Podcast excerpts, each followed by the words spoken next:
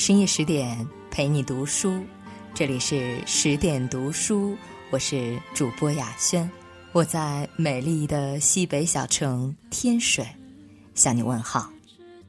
今天要跟各位分享的文章是：从弃妇到总裁，张幼仪告诉你什么是女人的逆商。作者 Ruby。曾经听过一句话。一个人后半生的最大福气藏在逆商里，这句话用在张幼仪的身上是最为妥帖了。人生的上半场，她嫁给不爱自己的徐志摩，被出轨离婚，痛失爱子；人生下半场，她披荆斩棘，最终以王者的姿态站在人生的舞台上，用实力书写了一个传奇的人生。六年的时间，张幼仪浴火重生，凤凰涅槃，从弃妇逆袭成总裁。一个女人的后半生，靠的是强大的逆商。张幼仪是名门之后，父亲是远近闻名的医生，徐志摩家里是当地 top three 富豪，两人结合是正儿八经的门当户对。但很遗憾的是。他们并没有像胡适与江冬秀那样，在包办婚姻里越活越像夫妻。他们的结合从一开始就是一场错误。徐志摩在看到张幼仪的照片时，就一口认定她是个乡下土包子，所以新婚之夜，徐志摩洞房也没入，而是跑到奶奶的房间里看书睡觉，留着张幼仪一人守着烛火熬到天亮。徐志摩是一个情感细腻的大才子，一心追求浪漫自由的爱情，对掌管家族生意无感，对包办婚姻更是由衷的深恶痛绝。于是，在结婚的几个星期后，徐志摩便以求学为由北上学习了。甚至后来，徐志摩为了让父母答应他出国留学，勉强答应和张幼仪生下了第一个儿子。可怜的张幼仪还痴痴地认为丈夫出国留学是为了实现理想，作为妻子应当全力支持。没想到，这一送就葬送了两个人的婚姻。出国后的两年半，徐志摩来信说要接张幼仪去英国一起生活，在伦敦同住的日子，张幼仪每天像个老妈子一样侍候徐志摩。可徐志摩非但没有感恩，反而是一如既往的冷漠和嫌弃。徐志摩白天与朋友激扬文字，挥斥方遒，唯独面对张幼仪时毫无生气，如同一潭死水。最心酸的莫过于此：你能跟所有人侃侃而谈，唯独对我多说一个字都觉得费劲。但张幼仪依然很满足现在的生活状态。因为至少每天都能看到徐志摩，他原本以为两人朝夕相处能氤氲出一些男女之情，但他不明白，有些人的心非但捂不热，还会爱上别人。在英国时，徐志摩见到了十六岁的林徽因，从此一发不可收拾。他对林徽因的爱有多炽烈，就能烧得张幼仪有多遍体鳞伤。相夫教子，远洋陪读，洗衣做饭，最终还是比不上只见了一面的林徽因。一边是让自己爱得死去活来的林徽因，一边是已经怀了二胎的发妻。正常的男人都会焦头烂额，但徐志摩没有，因为他的心里就只有林徽因。为了能追求真爱，徐志摩勒令张幼仪打掉孩子。张幼仪不同意，他就玩冷战和失踪。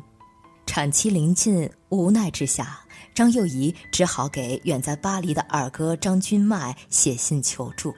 在二哥的帮助下，他来到了巴黎，随后到了德国柏林，生下了孩子。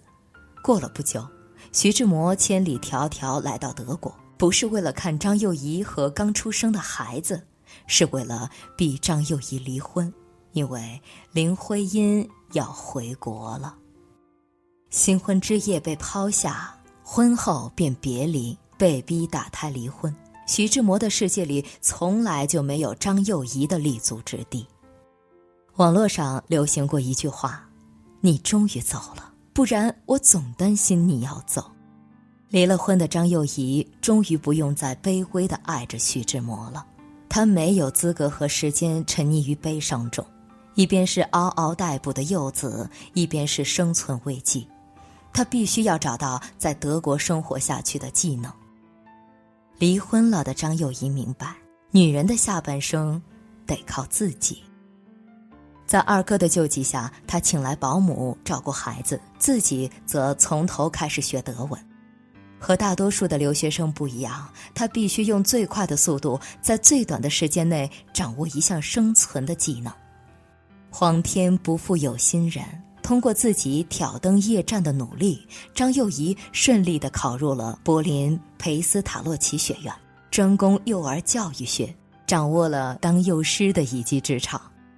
他本以为日子会过得越来越好，离婚虽然痛，但有儿子相伴左右，也时常倍感幸福。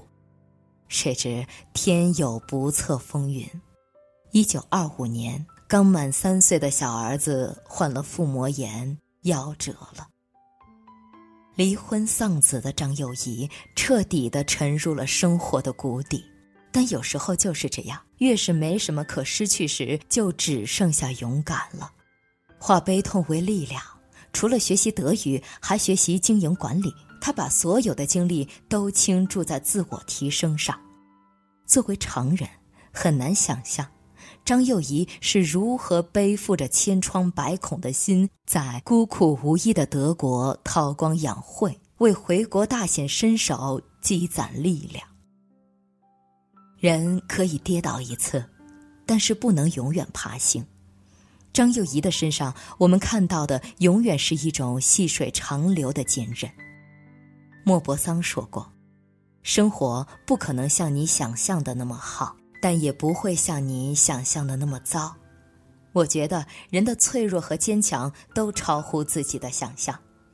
有时我脆弱的一句话就泪流满面。有时又发现自己咬着牙走了很长的路，张幼仪就是那个咬着牙爬过人生荆棘、淌过人生洪流，最终实现蜕变的人。我们的一生中或多或少都会遭遇到大小不一的困难，有的人胆怯沉沦，有的人敢于直面，终能逆袭人生。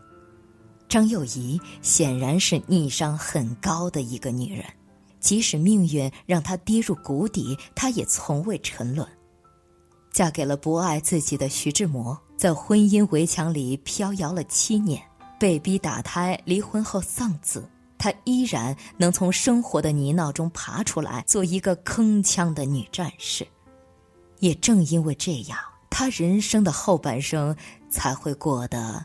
耀眼夺目。有句话说：“跌入多深的谷底，就会产生多大的反弹力。”张幼仪的人生经历就是对这句话最好的注解。被丈夫不闻不问七年，被出轨离婚，二十五岁痛失爱子，他所经受过的苦难，或许我们一辈子都遇不到。但正因为经历了这些苦难，才造就了他厚重的下半生。人生轨迹说变就变，回国后的张幼仪爆发了。先是在东吴大学教授德语，随后办起了云裳服装公司，紧跟着接管女子商业储蓄银行，成为副总裁。起初在接管女子商业储蓄银行时，工作人员并不服气，认为张幼仪一介女流之辈，如何能担当得起重任？后来却被张幼仪的才能所折服，在德国的那五年，张幼仪专注于雕刻自身的成长，每天除了吃饭睡觉就是学习。